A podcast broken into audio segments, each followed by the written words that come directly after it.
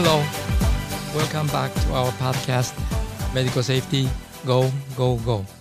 嗨，大家好，欢迎收听医疗安全啪啪走，我是旁白加录音高年级实习生 Tommy，为大家介绍本 podcast 的播客主，推动台湾病人安全教父詹廖明义总顾问。大家好，我是詹廖明义医师。今天我们真的非常荣幸再次邀请到的特别来宾，就是我们医界的名嘴啊，辅仁大学医学院副院长，也是辅大医院急诊医学科主任。我们再次欢迎王宗伦副院长。呃，大家好，呃，主持人三料总顾问好，呃，各位听众朋友大家好，我是王宗伦。是，你好。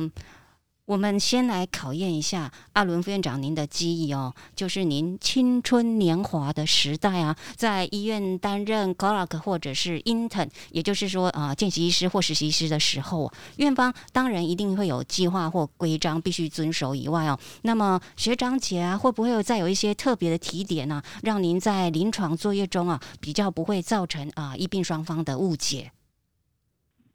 哦，是是是，嗯。如果要回想起当见实习生，真的是很久很久很久以前哈，但是不方便讲多久以前，这样子会透露了年龄啊。是。那呃，在我们那个时代，我记得以前像呃，我们那时候当呃医学生的时候，其实没有像后来像现在近代的呃医学生，呃，其实都有上一些上比较多的医学伦理课程，甚至于法律课程。我们那时候实际上。在这方面的课程虽然比较少，但是其实，在学在见实习的过程里面，还是有相当严谨的规范。那呃，通常见习就是通常几乎就是只看不能够做，就是就是完全是虽然我们都很认真，呃，回去都会呃拿出我们的教科书，呃，好好的学习。那在临床上观察的时候，也会去问。老师或者是学长姐自己不懂的地方，但是在见习的时候呢，几乎就是看，不会直接呃对于病人，尤其是在呃侵入性的检查或治疗的时候，大概我们都是只有在旁边观察。那到实习的时候，因为以前我们是七年级，那不像现在医学系的学生，后来制度上有很大的改变。那我们在呃见习的时候叫 clerk。那有人说这个还分 junior 跟 senior clerk，然后我们的七年级的时候是 intern，intern 是实习。那实习当然会实际上操作，呃，必须要帮忙呃医师呃做一些呃医疗上的工作。但是只要是牵涉到啊侵入性的检查或治疗，基本上原则上都还是需要有这个已经合格的医师，也就意思是说。已经有医师执照的这些老师或者是学长姐来代理，所以原则上就是，嗯，会以就是会有一定的严格的规范。虽然那个时候其实没有特别的呃去强调法律怎么看，不过呃在呃大学的附设医院里面，其实呃大概从老师到学长姐都还是呃严格的要求，嗯，我们要符合规定。嗯，是的，呃，那么，嗯，总顾问您呢？虽然您的年代稍微久远了一些些哦，不过我比较老，是 不敢。不过您是在日本接受完整的医学教育以及这个临床训练哦，所以跟国内有什么不同吗？嗯，是是，真的是不同啊。我稍微算了一下，我大概是我毕业是一九七五年呢，所以。一把年纪了哦，但是我在日本的情形是是这样子，是完刚刚其实跟这个王副院长讲的是一样的，就是说真的是啊，临床就是没有考上 license 之前啊，就是不能去去碰病人，所以几乎是没有我我的印象中几乎是没有这样的一一个一个经验，只是说呃这种自己戳针啊，互相同学之间是互相戳针的那个记忆我倒是有，其。等于是不是病人啊？是把这个自己的同学当做病人哦，同一组的人自自己互相戳针啊，是比如说是那个我们讲血液气体的这个 blood gas 哦，互相自自己去啊戳针，然后去测量这个曾经有这样的事事情。所以我们这个系统其实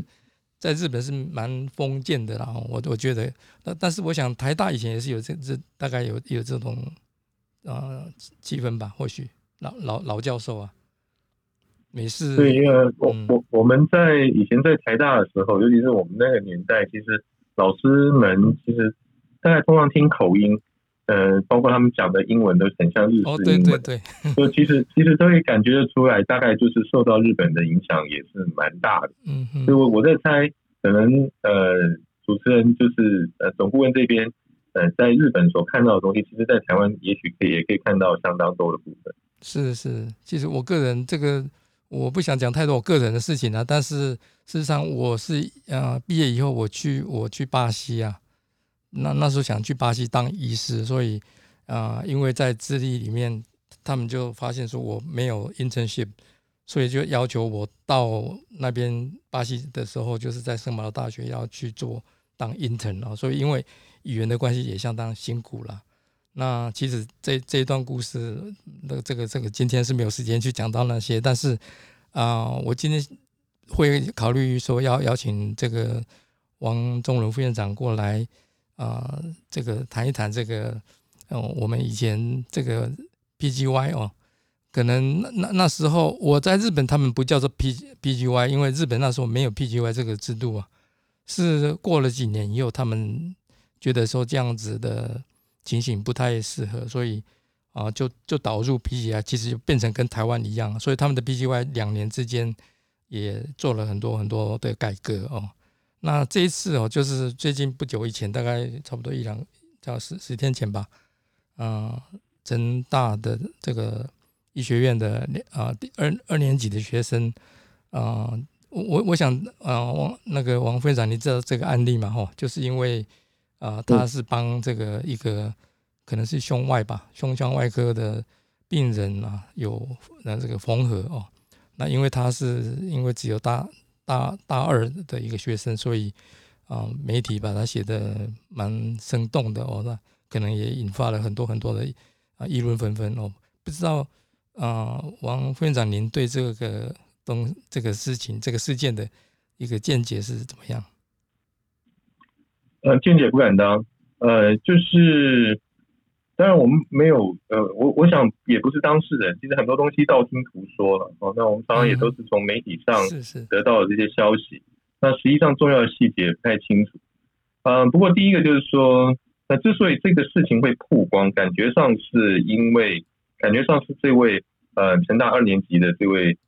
这位应该是学生了哈，医学生。啊，不管他是不是在呃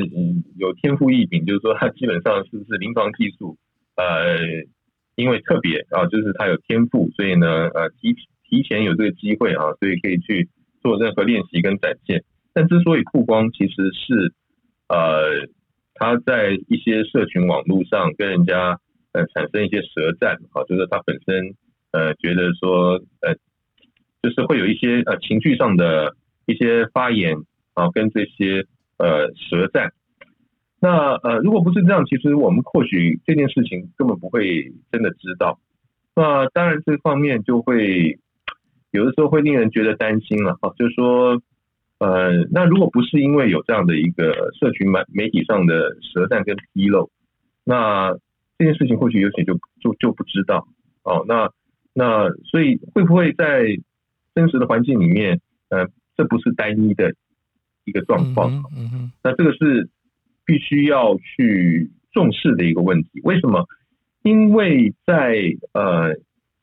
医学上，我个人觉得是一个非常专业的东西。那呃，一般的民众会呃愿意把身体交给呃某一位医师或某一个医疗团队来做治疗啊，尤其像手术的部分，实际上我觉得是基于一个很重要的信赖关系。呃，当然，这个用在法律上其实就是一个委任关系。我们我们刚讲医病，以前在一直在谈医病关系是一个什么样的关系？所以医病关系，有人说呃委任关系，我我也觉得委任关系不错啊。那委任关系是什么呢？委任关系是一个呃基于医病双方的互相信任的关系。也就是说，如果我今天信任某一位胸外的医师，然后我愿意进入到你这个医院的手术室来接受某一个 procedure 某一个手术，我信任的是你以及你带领的团队。那我是不是就信任说，你找的你找一位二年级的学生来帮我做最后的缝合呢？哎，除非你事先有特别的说明，然后我也同意了，那这样子或许我们觉得这个信赖关系的确有扩及到你旁边的一些团队的成员，信赖关系不会呃凭空的可以转移到第三者身上。我的意思就是说，我信任的是某一位医师帮我做手术，但是我并没有授权这位医师可以呃。任意的，就是不经过我同意的去找另外一位呃其他的医师，就算他是教授，没有经过我的同意，其实这或许其实不太适当的，就是不应该假由第三人，因为这破坏了我跟原来这位医师的信赖关系，也就跟法律上所谓的委任不一样，委任就是基于信赖，所以委任关系的义务是过程义务，就是这个过程里面呃被我。授予付托的这个人，这个受托人对我这个请托的人有没有很忠于自己的义务？能不能是不是小心翼翼？结果并不是那么重要啊，但是过程最重要，因为我必须要维系这样的信赖关系。当然，医病的关系也有人说啊，可能不是啊，有人说会不会是雇佣？我觉得不会是雇佣关系，因为我们应该不是被病人请的，所以病人说什么我们就听什么。我觉得雇佣关系不适当。但是也有人说啊，医疗是不是一个承揽关系？承揽这件事情，基本上这这个法律关系其实是用在呃，比方说去盖房子，好，那你可以用承揽。比方说有个呃大型的一个建商，我要去承揽一个一零一的这样的一个建筑，我承揽以后，基本上我是可以分包的，我可以分给别人，因为它不是信赖义务，就是我可以分包给别人。然后呢，我可以分给呃十个中盘商，呃一百个小。这个这个是更更小的这些建商，只要最后盖出来的是那个一零一原来要的一零一，不管过程，结果就很重要。所以承揽是一个结果义务，不是看过程。那医疗上有没有这样的义务呢？当然，我觉得有啊。比方说，如果你觉得像整形外科，它是属于一个呃，也算是医疗的啊。整形外科，我就觉得它很像是一个结果义务，就是比方说，我要一张林志玲的脸。那结果你帮我开完刀以后变成一个这个另外一个美女的脸，但是我可能就觉得你没有义务的，你没有履行你的义务啊，因为我要的是那张林志玲的脸，你给我一个另外一个人的脸，其实即使她还是很漂亮，你说这张脸比林志玲更漂亮，实际上我会觉得你是在法律上没有履行你的义务，你是违约的。但是我觉得医疗上其实大家都认为是信任，所以呢，信任基于信任的委任关系。如果以这个案例来说，除非当事人同意，要不然基本上我会觉得这个法律关系是有问题的。那到于实际上的 skill 到底是不是这个缝合到底是不是那么的高深，是不是呃一定要到呃取得医师执照以后才能够，这是另外一个层次的问题。我觉得基本上第一个要讨论的是，病人如果假设所给予的付托。其实，在医师或医疗团队可以自己片面的来做一些改变。那如果假设改变的不仅仅是缝合这件事情，而是其他的问题的时候，那对于这个病人来说，对于病人安全的维系，到底能不能够呃确实的做到，是我们比较关切的部分。是，所以您啊强调的就是这个诚诚信了哦。但是那个就医事法规来看的话。嗯，这个案例呢，我们现在就只有从媒体得到一些消息嘛。但是啊，假假设哦，假设就就是说，呃，在知情告知方面是没有做得很好。那当然，这个被开刀的这个病人他是不知道到底谁帮他开刀哦。当然，主刀的人应该是没有争议了哦。那据说这位。大二的学生，他是担任第三助手。那当然，或许还有其他助手啊。那、那、那这个病人本身也不见得他都知道哪一些人曾经去啊等于是碰过啊，碰过他的身体，有帮帮忙帮忙做一些啊处置啊等等啊哦，那所以呢，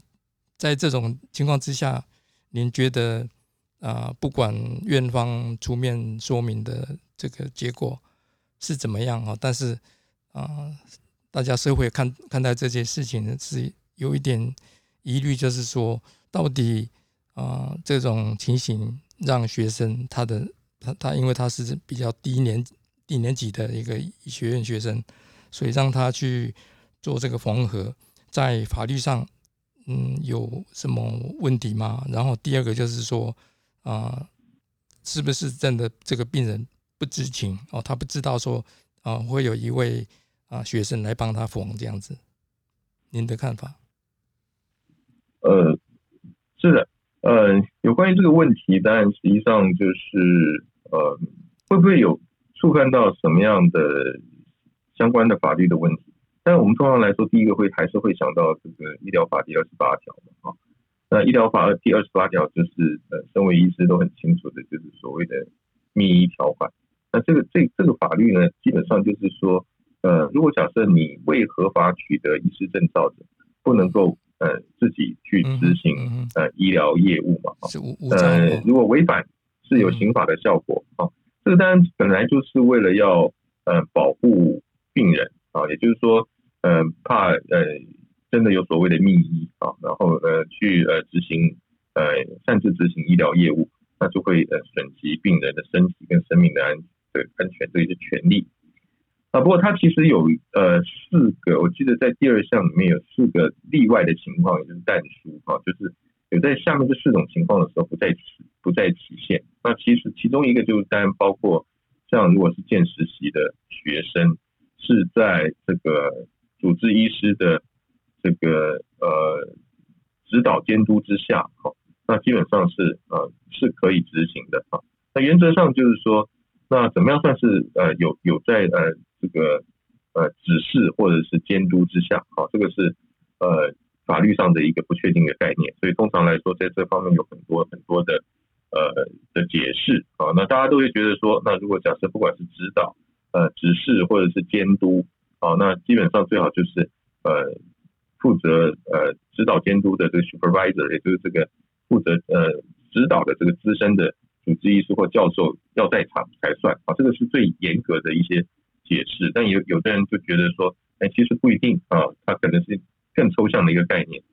那如果有符合，其实呃，当场就是假设，不管这是二年级还是什么样的一个年轻的医师去做一个缝合的动作，它是一个比较简单的一个 procedure，然后的确有呃资深的人有资格可以去呃去呃指导他呃的人在场在场，其实。呃，它其实就不构成这个医医疗法啊医师法第二十八条的这个民意条款，也就是说，它可能还是一个合法的，虽然它不能独立行动，但是有有可以有能力、有符合、有合法的医师证照人在旁边去指导他，基本上法律上还是允许的了，哦，还是允许的。那只是在这个过程里面，就是不好意思，这样请问在只是说刚刚提到第二个问题，就是说。呃，实际上是所有的人都会觉得，我我我实际上非常信赖，只要我来到了这家呃呃国立大学附设医院，那基本上你们所做的事情都符合我我对于你们的信赖啊。这这个当然就要看当事人如何去。那原则上在法律上的解释，其实是并不能当然的，对于说呃具体的呃医病双方的当事人的关系，就可以绝对的可以破及到所有的医疗团队里面。这部分是我是觉得是比较需要关心的部分。是，那请问您的在您的那个专长，在在在那医学的领域里面是可以有例外吗？就是无无照的，他他有那个技术，但是他没有 license，但是他可以去执行一些救人的工作，包括当然不是只有缝合了，搞搞不好还有更更更 invasive 的东西。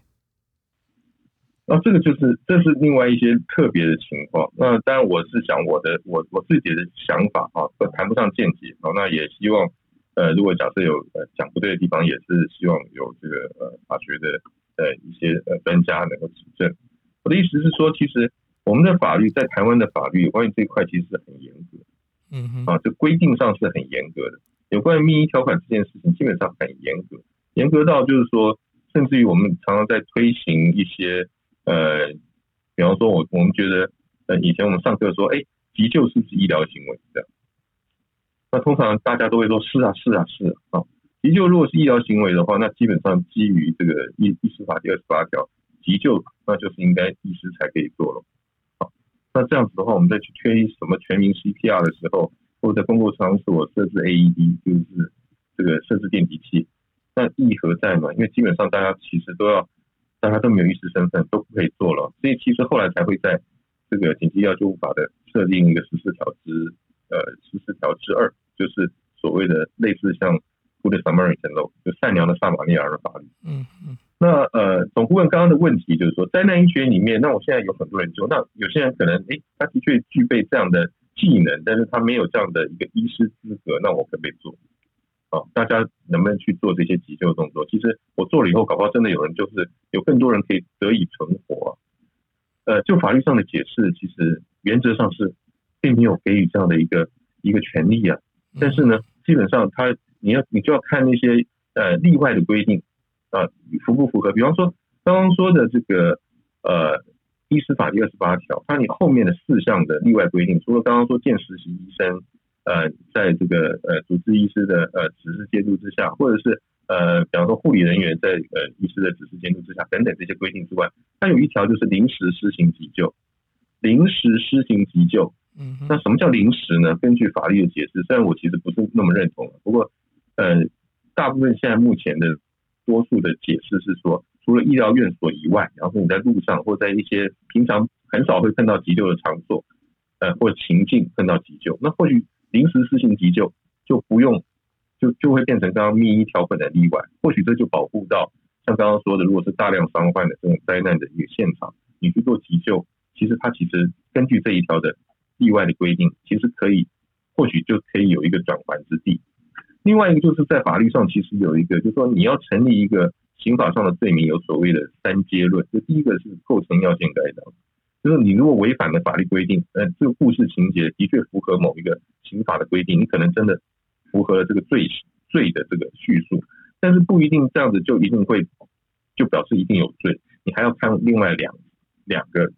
必要的条件。第二个条件就是所谓的主确违法事由。我们通常碰到刚刚说的灾难的这。大量伤患的场景，都会利用到有一个叫做紧急避难，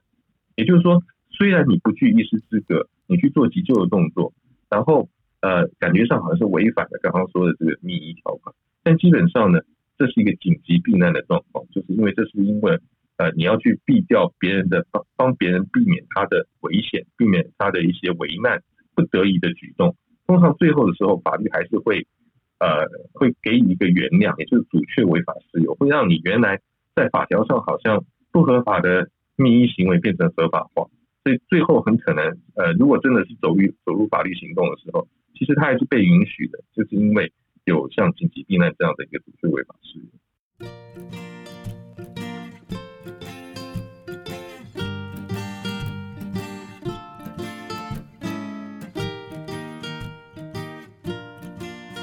是是，您真的是懂法律啊！我我顺便，我们再回到原来的那个啊题目的题目了哦。但是，嗯，我顺便也请教一下，请问你听过所谓的魔鬼手术吗？我没有哎，没有没有听过哦。OK，在美国是有一个字叫做 ghost surgery，就是讲说，呃，对病人而言，就是病人不知道他被一个不明人士开刀了，那也等于是说有，比如说 operator 有换人。哦，但是甚至于更严重的情形就是说，啊，一刚开始就已经是不同人去去治啊去治刀，就是手手术的这个医师因为某某些情形之下绕跑或者怎么样子了，这这这种情形啊，在在美国啊碰到，特别是碰到这个。啊，Christmas 碰到那个这个这个圣诞节的时候，啊，他们常常就讲说要小心，不不要去去碰到这种魔鬼手术。所以，所以说在美国的话是有听听说哦，就是这个在网站上都查得到哦，就是所谓的 ghost surgery 哈。那有律师专门在帮人家这个去去去去索赔啊，等于说所有精神的一个这样一个一个精神打击的哦，所以所以他就是要要求赔偿，是因为啊这个知道的医师没有真正的是帮他知道，后来他发现说是别人帮他开刀，那这个情形偶尔在国内也曾经发生过了，那当然这次成大的这个案例是。据说这是只不过是只有缝合啦，但是这个刀刀的主主刀的人的这个啊替换哦中途替换或者是说一刚开始就不根本就不在，那在一个知情告知的这种嗯条约束之下哦，我想这种情形说在美国会有一那律师跳出来告告他，这个是好像是嗯。也不是那么少见的样子，您您是您 comment 一下。呃，因为我本身不是外科医师，也不是麻醉科，那呃，只有在呃之前的呃有有有在负责一些疫情病案工作的时候，对手术室的部分有比较呃花一些时间去了解。那呃，实际上就是说呃呃。有一些呃，就是呃，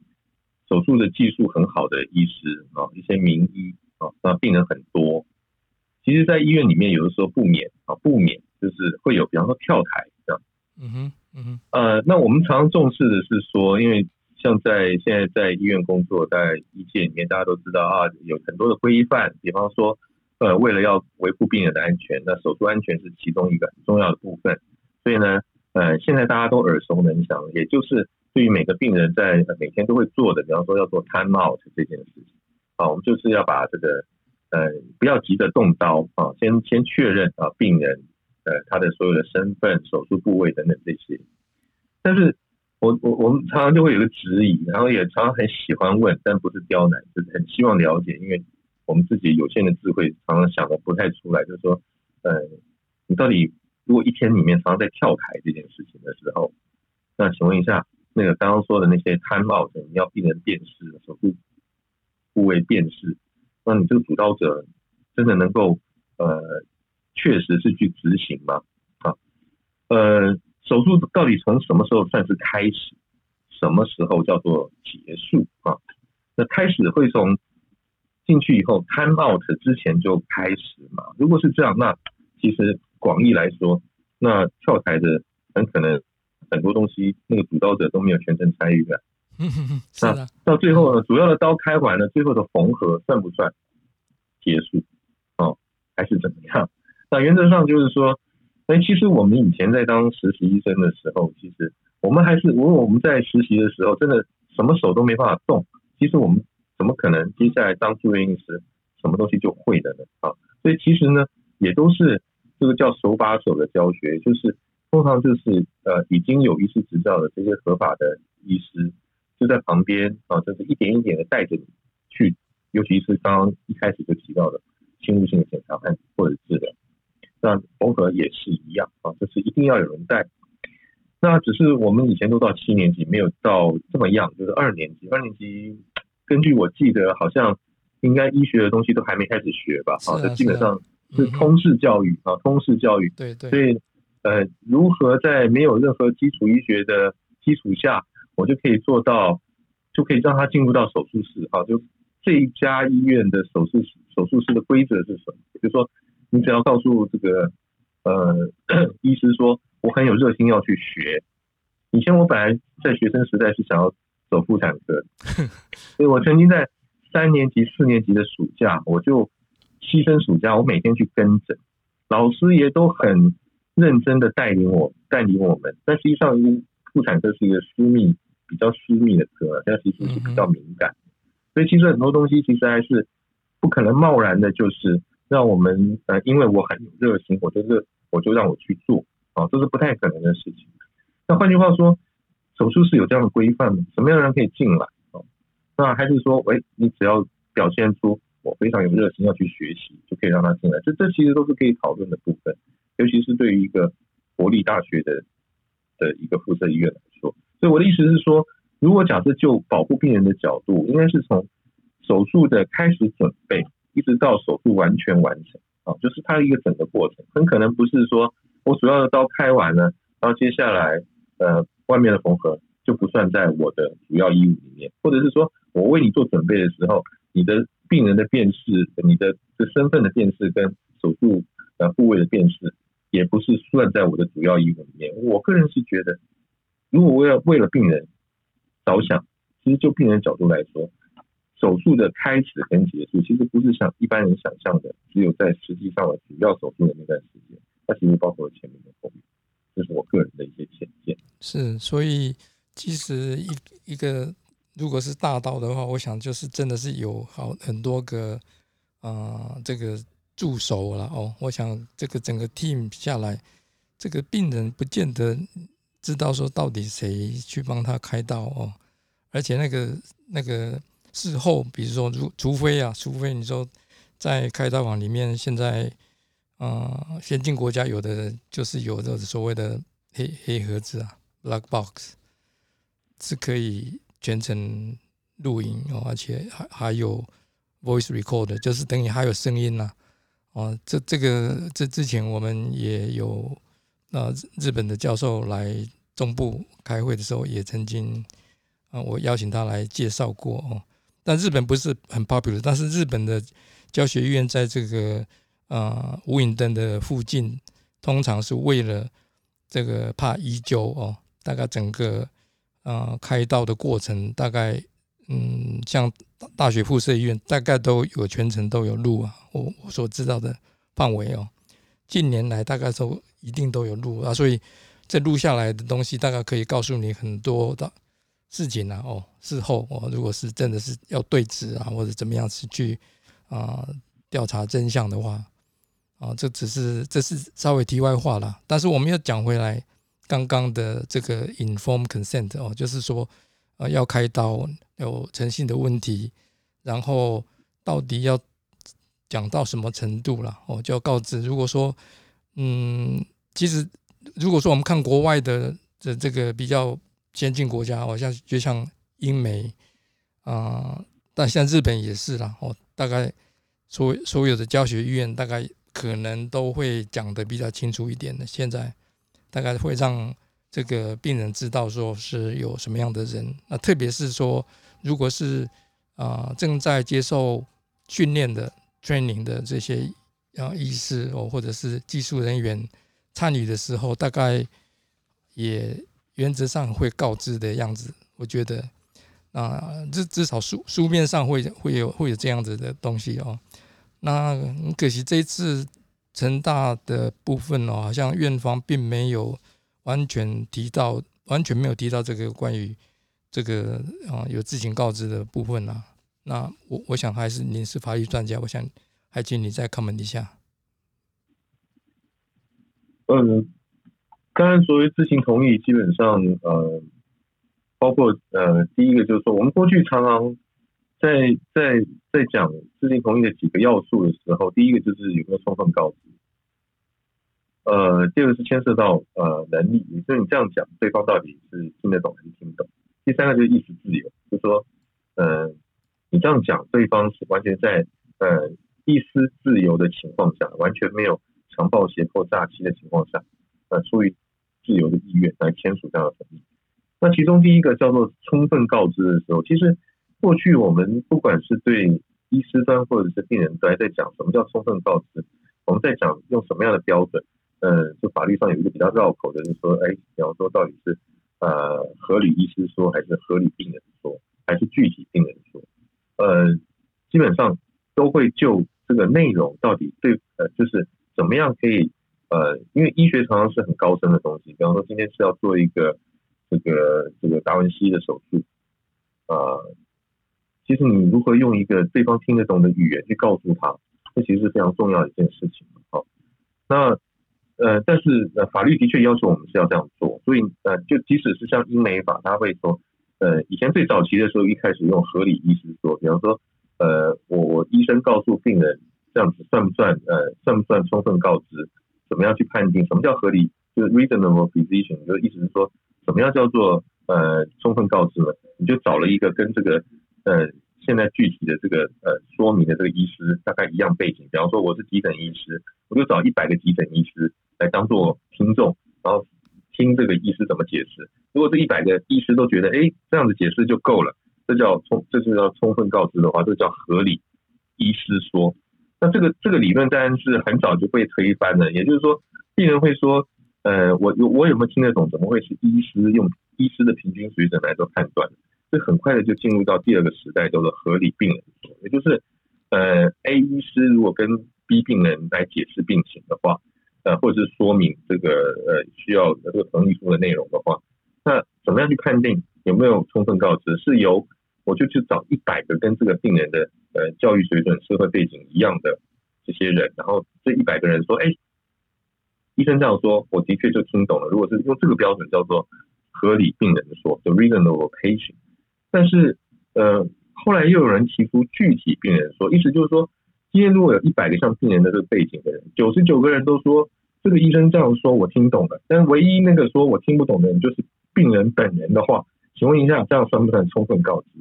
那当然，具体的病人会说，我怎么听得懂？是我来决定，怎么会是有另外九十九个跟我社会背景一样的人来决定呢？好，所以如果采取具体病人说，那就特别的严格，也就是说。因为通常会有法律上的争议或法律上的纠纷，当事人通常都会说我听不懂，就说病人都会说听不懂。所以现在的法律概念是说，基本上是让它合理化一点，就是原则上是采取合理病人说，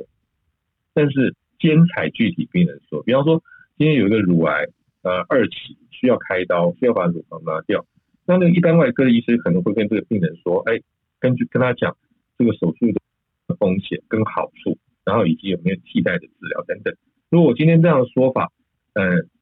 以病人的平均水准的人，大家都觉得这样子有充分告知，这其实就够了，这叫做合理病人说。但是如果今天你要告知的这病人，除了有二期的一个二期的乳癌之外，那其实同时又是一个血友病患，他是个血友病人，那你刚刚的解释就不够。为什么？因为他有出血的风险，你没有解释，你就必须对他额外的风险再加解释，这个叫做合理病人兼采具体病人。那我们过去都在讲这个难易度的问题，但实际上就是说，我们其实没有特别去强调，就是像刚刚说的，就是因为这个这个我们都会觉得视为当然。既然是医病双方，我跟你在谈呃我的这个同意书内容的时候，病人当然是很呃很自然的会认为说，那帮我做所有这些同意书上内容的人就是你嘛，就是你跟我解释，就是你要做。对，其实我们并没有特别讲说，在同意书通常也不会特别去载明说，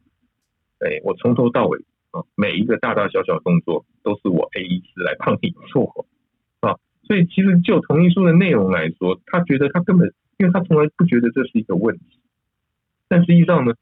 用法律的概念来说，它其实就是一个当然之理，就是说，既然我跟你是签约的双方，我们这两个是关系的。呃，实际上法律上不会因为这个同意书上也没有授权说，我我是甲方，所以呢，我甲方就可以用另外一个人来帮我履行义务。那如果是这样的一个观点来看的话，基本上，呃，这个充分告知不仅仅是我们刚刚讲到底是呃病人听得懂听不懂的问题，而是而是的确我们要考虑到这个履行的义务的双方，就是尤其是医师这一端，其实要什么东西应该要亲力亲为，这件事情其实是。呃，必须要就病人的角度来仔细的来去考虑的。是，所以您认为，假设是在呃贵院哦，有有这样的病例的话，您会希望这个住院医师或者是啊，不管他他是呃，就是一个没有 license 的人啊，他会参与这个手术，但是是有。上面这个这个资深的主治医师的带领，有他的那应该 supervision 哦，他会在场指导的情况之下，有您会认为是有必要去跟这个病人先打个招呼，说啊，我是某某人，那我是我的身份是这样子，然后啊，这或许是我的第一次，那您愿意吗？您您您觉得有有需要？在在美国的话。呃，我看过一个报告，是听说，呃，有去做一些调查了，就是说由这个学生去跟病人访谈哦，啊，那事实上他他们在呃术前哦，pre op 就已经有做到这样子的一个一一个动作，然后只是说他去调查的结果，好像听说有百分之六十多吧，三分之二的病人啊，好像讲说啊不太愿意了。那经过沟通以后，百还到呃到最后有百分之九十的病人，呃会同意说，那就好吧，就让让你来帮我做什么东西这样子。所以我我我也觉得，这其实但执行上大家都可以想见，就是说，如果假设我就这样呃明确的告知，那接下来是给我这个年轻的医师一些呃练习的机会。嗯哼，那实际上病人端。通常，呃，我们这边会不会比例更高？其实我也不知道，就是基本上大应该是大家都会觉得面有难色吧，哈，呃，所以实际上实际上，可是你看现在所有的这种只是教学医院的教学门诊他都会要求，至少教学这一块有要求说，呃，你如果是有教学门诊，你要你要年轻的医师去。去问诊或怎么样，你要事先告知，甚至要取得同意。嗯哼嗯哼。那思律你就会在那个教学门诊的外面诊间，明明白白的会写，会把它用白白纸黑字写出来，我这是教学门诊，所以我会有年轻的医师问。那你挂到这边的时候，你可能要被花费很多的时间，啊，会怎么样？怎么都，他就会，他就有一个知情同意的感觉，哦，所以教学可以做的这块，当然它相对比较 non-invasive，非侵入性。那实际上，你如果认为这个是会跟病人权益有关，那侵入性的应该是更跟病人权益有关的。所以，病人难道在这方面没有选择的权利吗？嗯，对，应该是。我的意思是说，他的确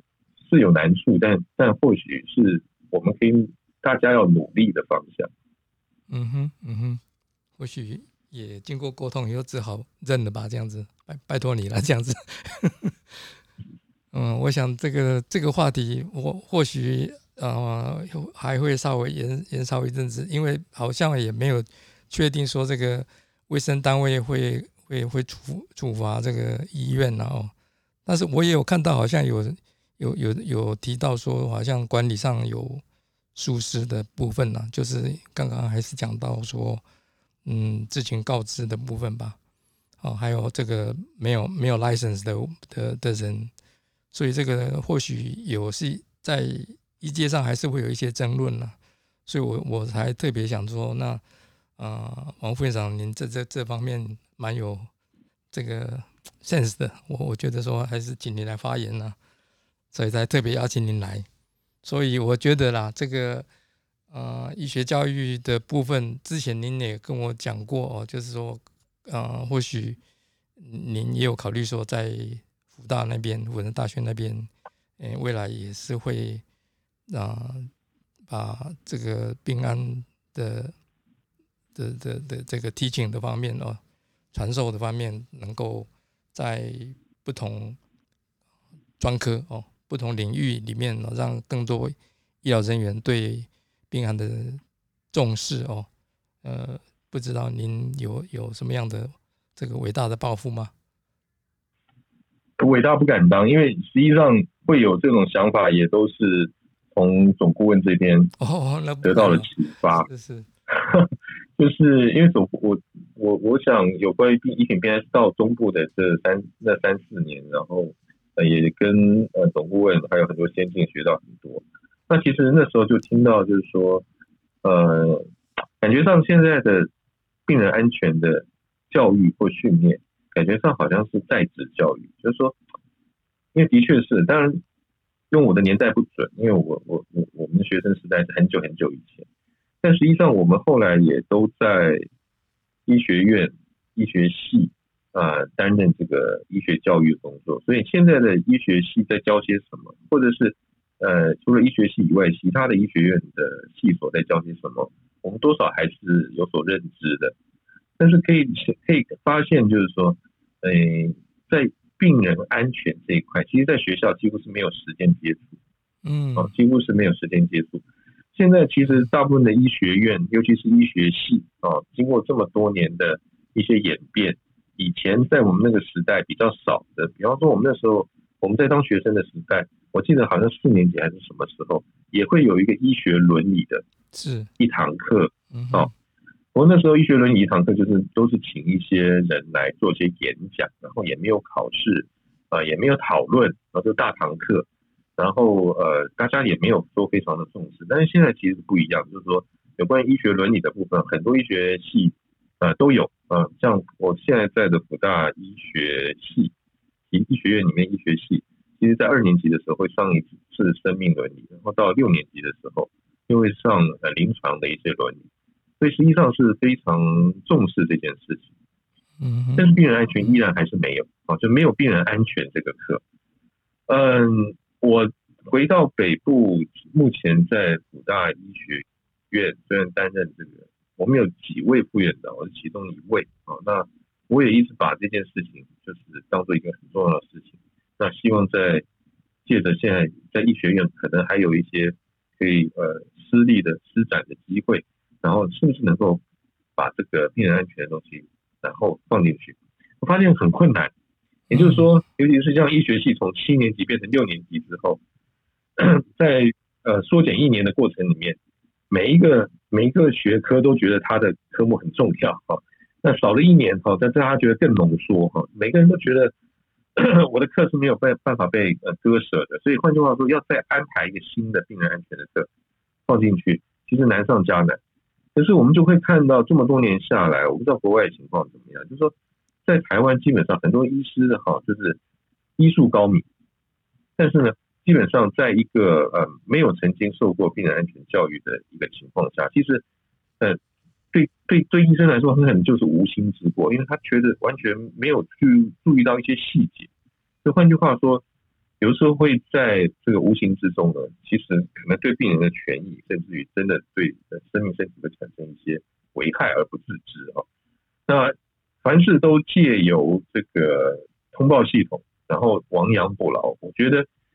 呃当然要做，但是它不是它不是一个最好的一个方式。就是换句话说，其实如果在教育的阶段里面就可以去接受这样的问题的时候，我我我觉得。从根本上去做起会是一个好的部分。那以目前来说，哈，基本上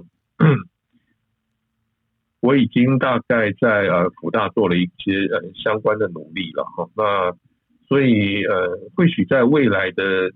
呃一段时间，可能一开始会用选修的方式，然后呃选择呃不限于医学系的学生，当然会开放给所有系所。那当然主要的。还是医学院的系所，但是其实或许也可以考虑医学院以外其他的系所，然后用一个选修的方式，呃，会把病人安全的教育啊，这个这个课，嗯，先带入到有有开始，才会慢慢的成长茁壮，才会有结果。会把它先用选修的方式带到呃普大医学系的课程里面，那或许在未来一年看能不能有这样的一个。初步的这个开始，太好了，祝你成功啊！其实，谢谢。哎，对，其实病人安全 在 WHO 世卫组织呃的这个二零一一年啊，他出了出版了这个所谓的多学科总和版，就是 multi professional，所以各各行各业，您刚刚讲医学系以外的哦，所有所有的在医疗。有担任一些工作的人，其实都适合的一个，应该讲这个这个版本哦，总共有三百三十三页。那它其实，在 WHO 的网站上哦，就是有中文版，但这个中文版是由中国大陆的，嗯，他们的一个组织医医好像是医医院协会吧，翻译翻译的哦，所以是简体简体中文哦。我记得好像台北医学大学曾经嗯提过这个事情，我忘了很多年了，很很多年前哦。但是我记得我大概十十年前左右，我以前在中国附医也是有在啊帮他们的 PGY 上课哦。但是有一天他们告诉我说，哦，他们现在真的是太忙了，他们很多课都挤不进去哦，所以从原来四十四十个小时的一个基本训练课程呢，好像说说嗯减减少到好像二十二十四吧，还是多少？但无论如何，就是因为这样子，后来我就没去了，因为他们就找啊学校自己的老师去上这些哦，从四十减减少到二十四吧。哦，那无论如何哦，大家都一直讲说哦，病安很重要很重要，但是其实在几乎同一个时候，WHO 开始啊推这个病安，而且推的很猛，一直到现在大概就是啊二零一零附近吧，二零一零到现在大概也十年多十十年左右。那 WHO 推过什么手部卫生啊，好，还有。嗯，这个手术安全把关，刚刚讲副院长讲 time out 等等。那第三个 challenge 好像就是用药安全嘛。哦，那等等，像这些很大的动作，这个全世界的一个趋势，好像就是说病案很重要，要加强，要加强。但是我们台湾却却却在二零一零年附近，是把反反而把这个这个上上上的课哦，上病案的课，把它减减把减。减掉很多了，哦，所以我一直觉得嗯很失望啊，所以我们期待辅仁大学可以啊在这方面可以有一个突破。是，其实希望能够成功。嗯。好的，非常感谢两位专家今天发人深省的对谈哦。那因为时间的关系，我们今天的访谈就到这边告一个段落。那么节目的最后呢，要再次感谢各位好朋友收听并支持医疗安全啪啪走，我们真的是超感动的。您的鼓励是我们节目进步的动力。如果您喜欢这集的节目，请在 First Story 或者是在 iTunes 的 Podcast 中打新评分，并分享给您的亲朋好友。更欢迎您的留言以及评论。我们下次再见喽。拜拜。拜拜。谢谢收听。